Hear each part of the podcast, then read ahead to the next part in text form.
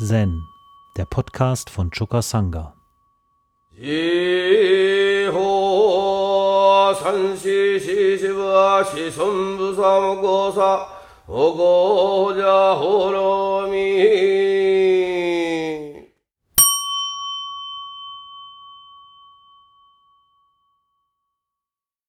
Heute ist Thema das Chor Nummer 9 aus dem Hikigan Roku, die vier Tore von Yoshu oder von Zhaoshu.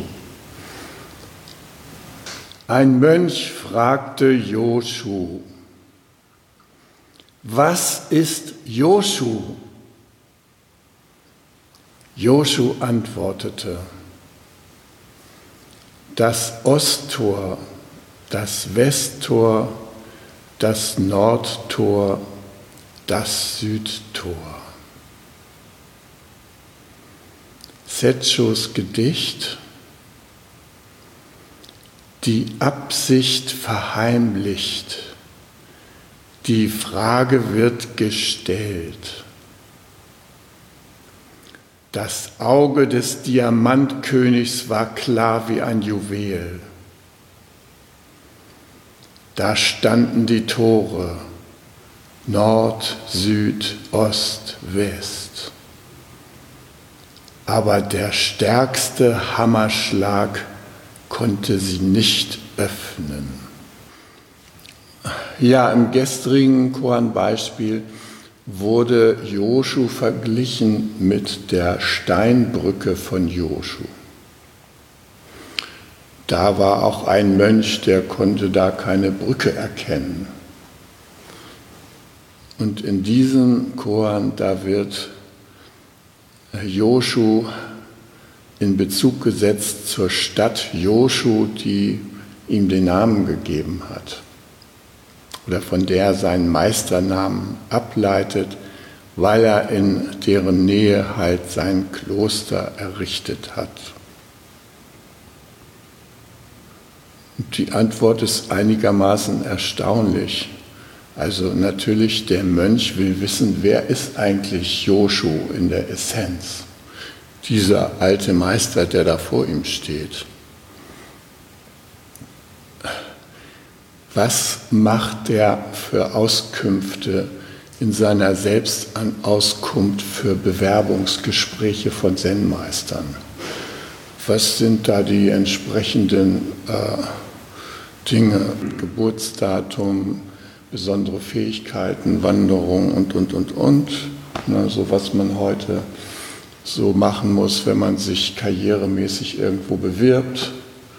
Dann gibt man etwas von sich zu erkennen. Und so wollte natürlich dieser Mönch hier auch irgendetwas von Joshu an die Hand bekommen, um sich ein Urteil über ihn zu bilden. Äh, dieses Unternehmen scheint fehlgeschlagen zu sein. Joshu stellt sich einfach aufrecht hin und sagt, das Osttor, das Westtor, das Nordtor, das Südtor.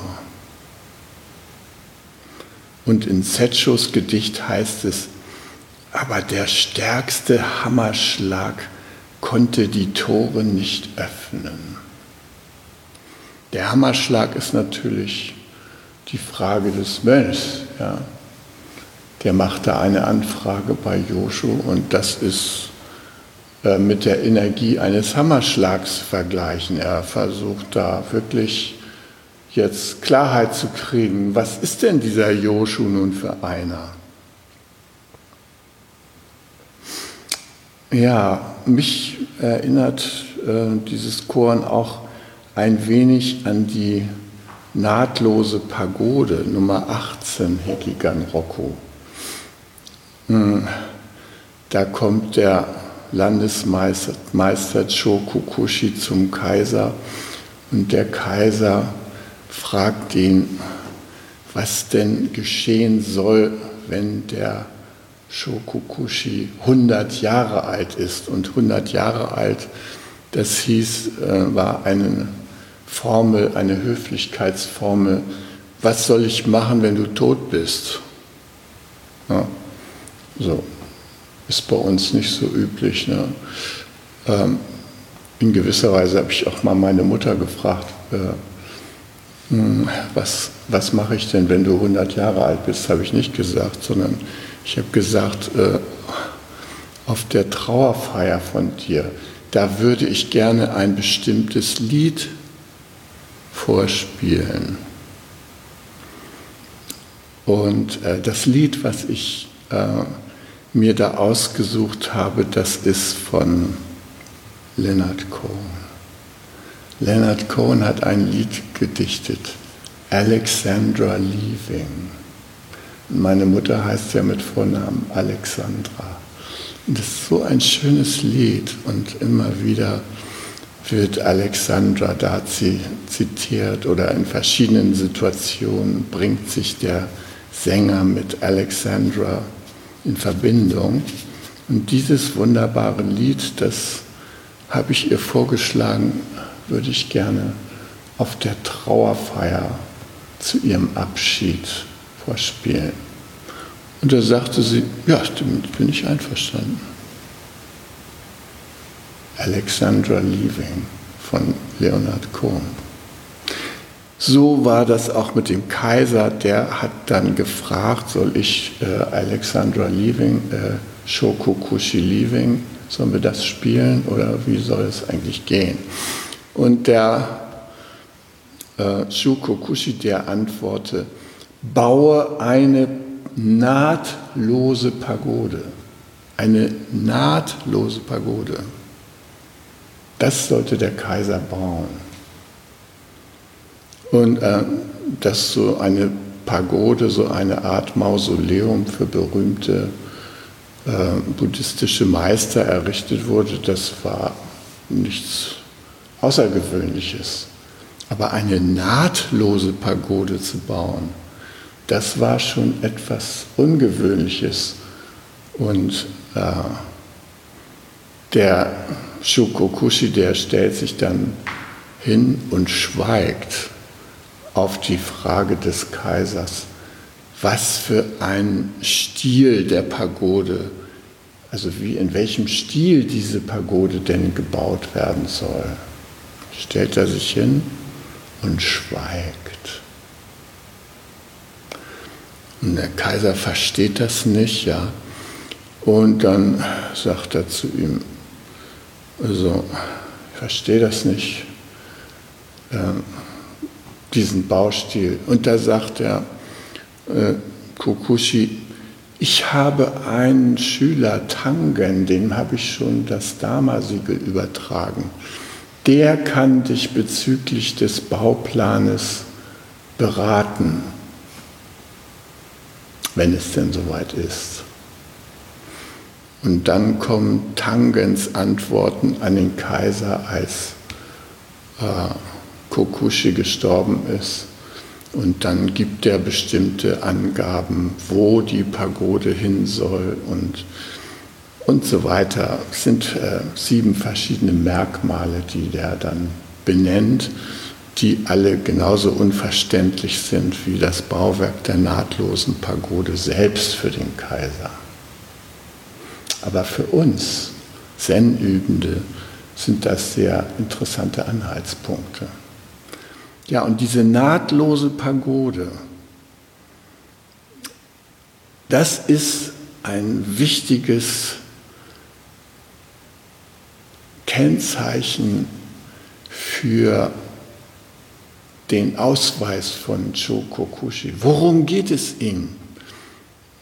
Ich war mal bei Hasama Roshi zu Gast und der hatte seinerzeit in Bodh Gaya den Buddha-Tempel für Japan eröffnet. Und da ist eine große Stupa, unter denen sollen ein Achtel der Knochen des Buddha, die aus der Asche geholt wurden, bestattet sein.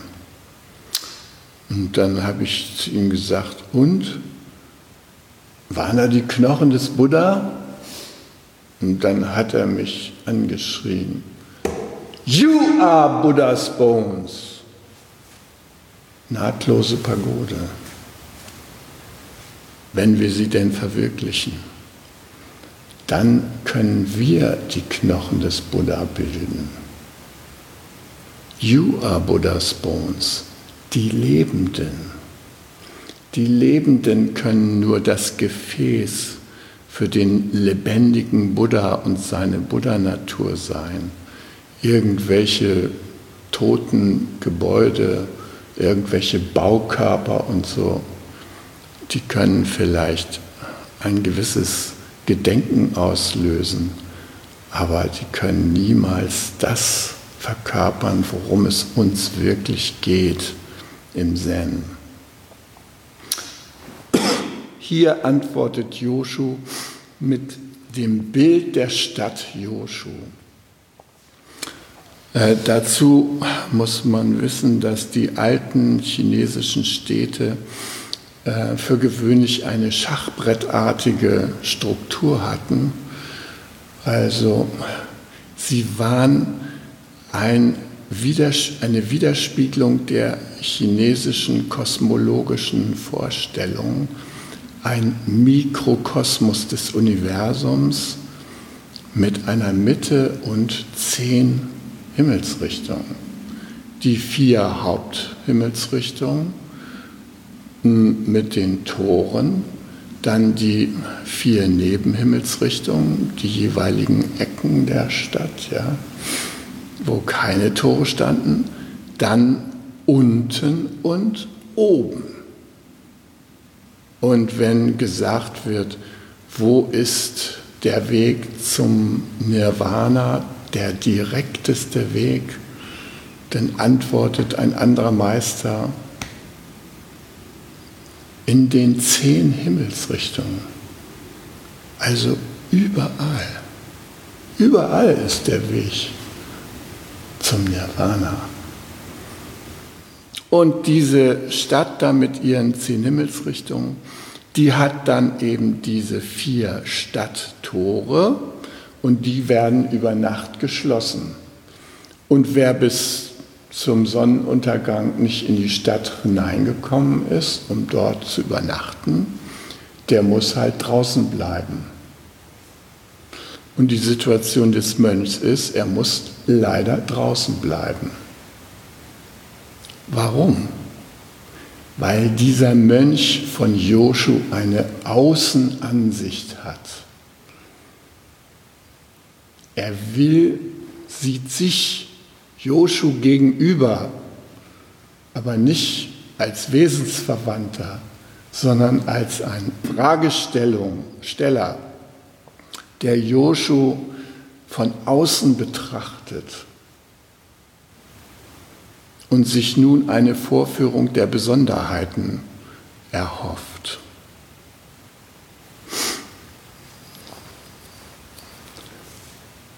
Als ich gestern äh, nach Hause kam, da spielte mein Sohn am Computer mit einem Partner Age of Empire. Es soll das Kronjuwel unter den Spielen, die Microsoft anbietet, sein. Sozusagen eine Weiterentwicklung des klassischen Schachspiels. Im Schachspiel, da gibt es ja auch Könige und Bauern und äh, höhere Ränge, Läufer, Türme und so weiter. Und in dem Age of Empire, da kann man sich durch die Jahrhunderte entwickeln. Ja, man kann da anfangen im Nomadentum, da hat man halt nur Schafe zum Austauschen. Und dann gibt es noch andere Zeitalter, die man durchlaufen kann das Iron Age, die Eisenzeit, ja, das Castle Age, die Feudal, Feudalzeit und schließlich das Imperial Age. Und es ist ganz klar, äh, wenn man in diesem Spiel Erfolg haben will, dann muss man auch wirtschaftlichen Erfolg im Spiel haben. Und dann muss man seine Villager, die man kommandiert, die muss man dann einsetzen, um bestimmte Aufgaben zu machen, um bestimmte äh, Verteidigungsanlagen herzustellen und, und, und. Und schlussendlich geht es halt darum, in der Entscheidungsschlacht zu siegen. Man kann auch einen friedlichen Sieg erringen, ohne den Gegner zu überwältigen, wenn man ein Weltwunder hervorbringt, äh, das dann sehr eindrucksvoll ist, aber wie mein Sohn sagte, total langweilig. So ein scheiß Weltwunder da hervorzubringen, das bringt eigentlich gar keinen Spaß. Am schönsten ist es, wenn man so kurz vor der Entscheidungsschlacht ist und die Armeen des einen von der einen Seite kommen und der andere hintenrum schon wieder neue aufstellt und so. Und ah, ja, kurz und gut. Ähm, also ein Spiel, wo es schlussendlich auch darum geht, eine befestigte Stadt da einzunehmen und vielleicht den König darin zu töten oder so. Das sind die Ziele in diesem Spiel. Und äh, Spiele, die trainieren ja auch immer unser Realitätsverständnis. Und Age of Empire ist ein modernes Spiel, was anknüpft an modernen geopolitischen Gegebenheiten. Äh, da gibt es halt ein Außen und ein Innen und so weiter und so fort. So ähnlich wie im wirklichen Leben, nur dass man da irgendwie der große äh, Spieler hinter den Spielern ist, den Spielfiguren. Man ist der Mächtige, der da die Gelegenheit hat, sich anderer zu bemächtigen. Also das haben die da gestern gespielt. Und wie gesagt, es ging da um das Eindringen in die Festung des Gegners. Und so ist auch die Sicht von diesem Mönch. Ja? Da ist die Stadt Joshu. Joshu steht für Joshus Geist. Wie kann dieser Mönch in Joshus Geist eindringen? Hm, er scheitert, er kommt nicht rein. Der Geist von Joshu stellt sich an, stellt sich dar wie eine Festung,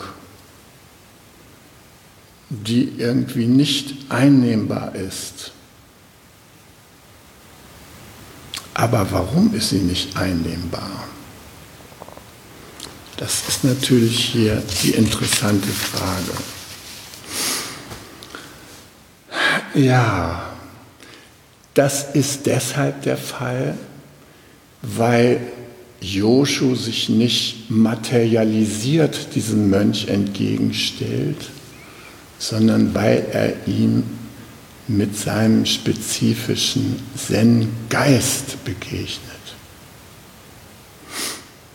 Wenn wir uns morgens in die Sendo setzen, in unserer täglichen Übung, dann gehen wir da in den Übungsraum zünden vielleicht noch ein Räucherstäbchen an, haben eine Atmosphäre der Stille und gehen für die Zeit, wo wir uns still hinsetzen, in einen Ladezustand. Wir laden uns mit der Energie der Stille beziehungsweise der Energie der Leerheit auf. Leerheit ist ja kein Vakuum, sondern Leerheit ist Potenzial, kosmisches Potenzial, was uns umgibt. Und durch die Übung des Stillesitzens laden wir diese Energie in uns ein. Es ist anders, als wenn wir frühstücken. Da nehmen wir auch Energie auf, aber nach dem Frühstück sind wir schwerer als vor dem Frühstück wenn wir in die Sendung gehen und uns damit Energie aufladen, dann sind wir eventuell noch leichter als vorher. Auf jeden Fall, die Energie wiegt da nichts. Ich mache die Erfahrung immer wieder mit meinem Elektroauto. Äh, gestern Abend habe ich das mal wieder an den Stecker gesteckt weil es mir angezeigt hat, die Reichweite ist nicht mehr sehr groß. Äh, noch zehnmal hin und her fahren zum Tempel, dann ist finito. Also habe ich den Stecker eingesteckt und am heutigen Morgen hat es mir die Reichweite angezeigt. 280 Kilometer. Wo finde ich die Reichweite in diesem Auto, wenn ich nach ihr suche? Da muss ich ja in die Batterie reinklettern. Es hat sich in dem Auto gewichtsmäßig, materiell beobachtbar nichts verändert. Nur in der Anzeige steht Reichweite 280 Kilometer. Vorher Reichweite 40 Kilometer. Wenn wir uns in die Sendo setzen, dann steigern wir unsere geistige Reichweite.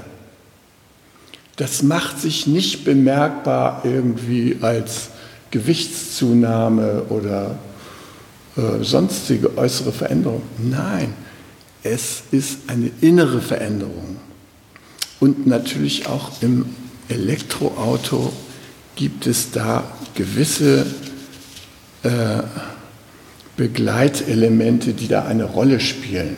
Beispielsweise die Ladekapazität. Im Falle meines Autos sind das 50 kW. Das kann also Energie in der Größenordnung von 50 kW aufnehmen.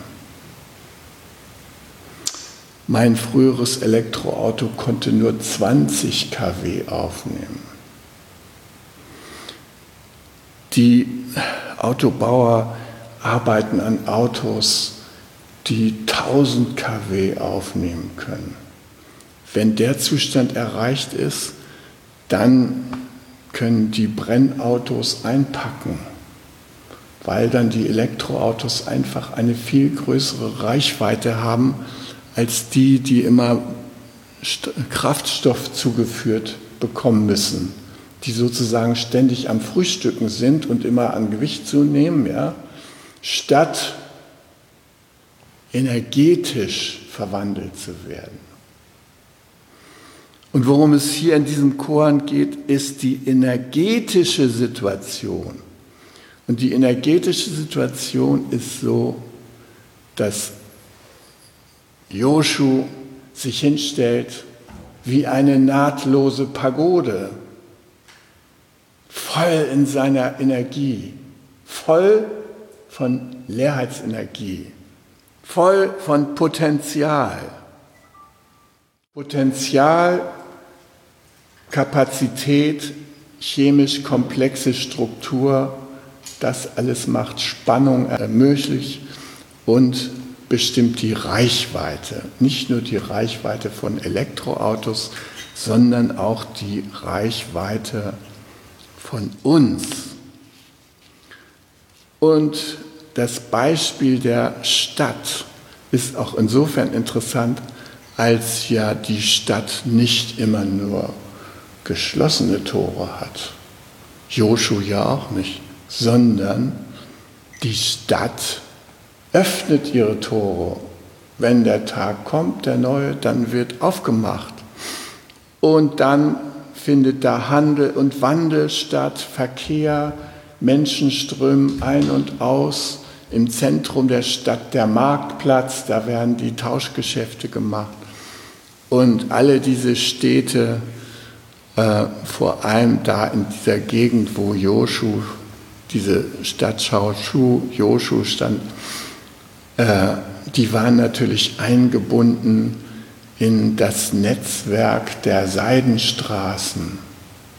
Das heißt, diese Städte hatten eine Mitte, die hatten auch eine Befestigungsmauer, aber ihre kulturelle Reichweite ging weit über diese Mauern hinaus durch den Handel, der da betrieben wurde. Und äh, ich habe das ja schon öfter erwähnt, dass Beispielsweise der Kaiser Wu von Liang eben entlang der Seidenstraße lauter buddhistische Tempel und Denkmäler errichten ließ, weil der Buddhismus einen globalen Geist verkörpert, eine globale Spiritualität, die niemanden ausschließt und insofern mit dem chinesischen globalen Handel, der schon damals global betrieben wurde,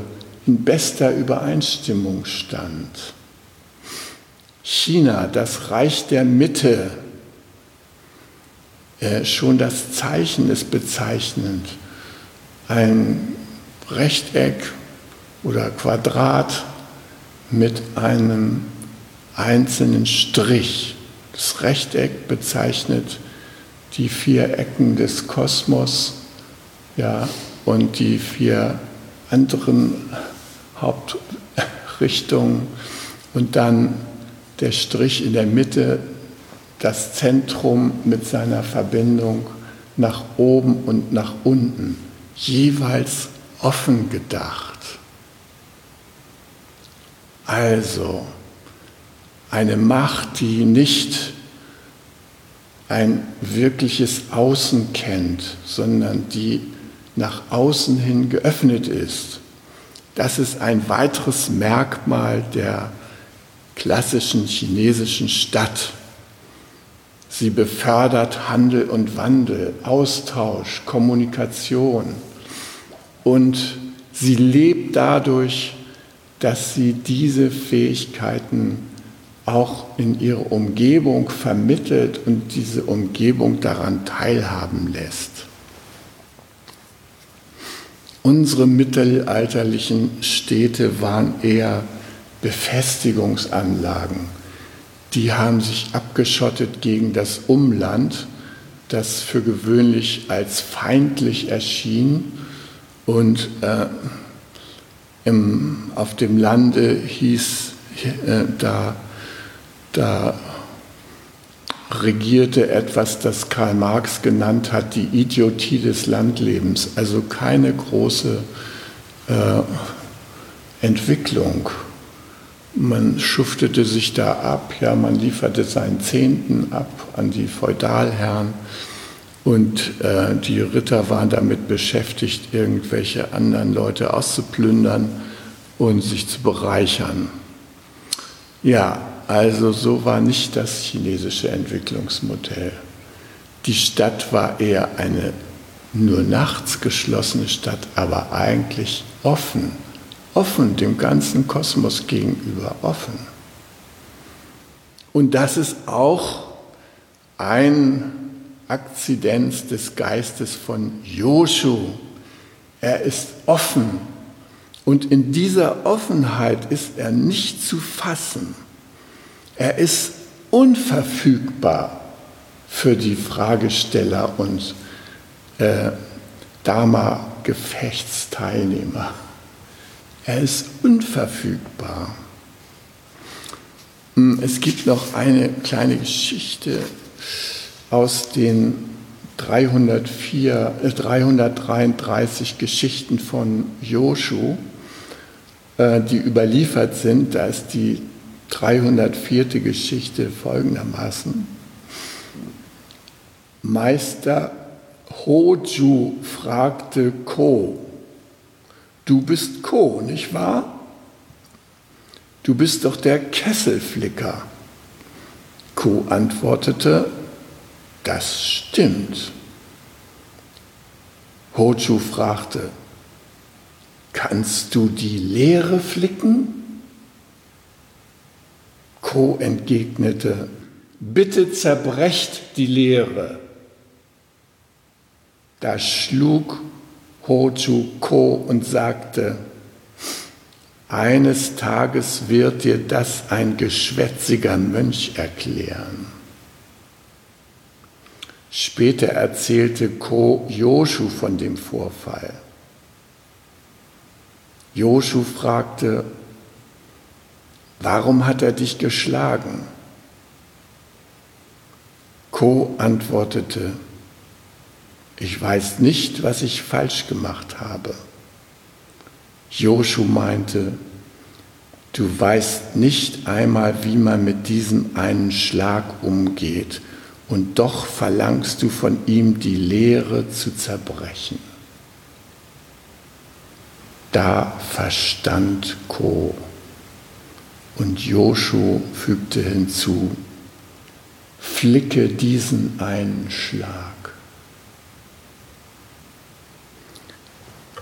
Das ist ähnlich, ähnlich durchtrieben wie das Osttor, das Westtor, das Nordtor, das Südtor.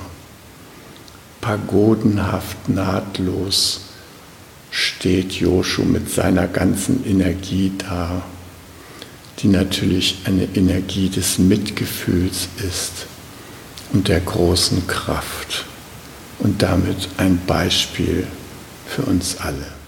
Hi. Um jungen Menschen den Aufenthalt im Togenji zu ermöglichen, bitten wir um ihre Spende. Alle Spendenmöglichkeiten finden Sie auf chukasanga.de slash spenden.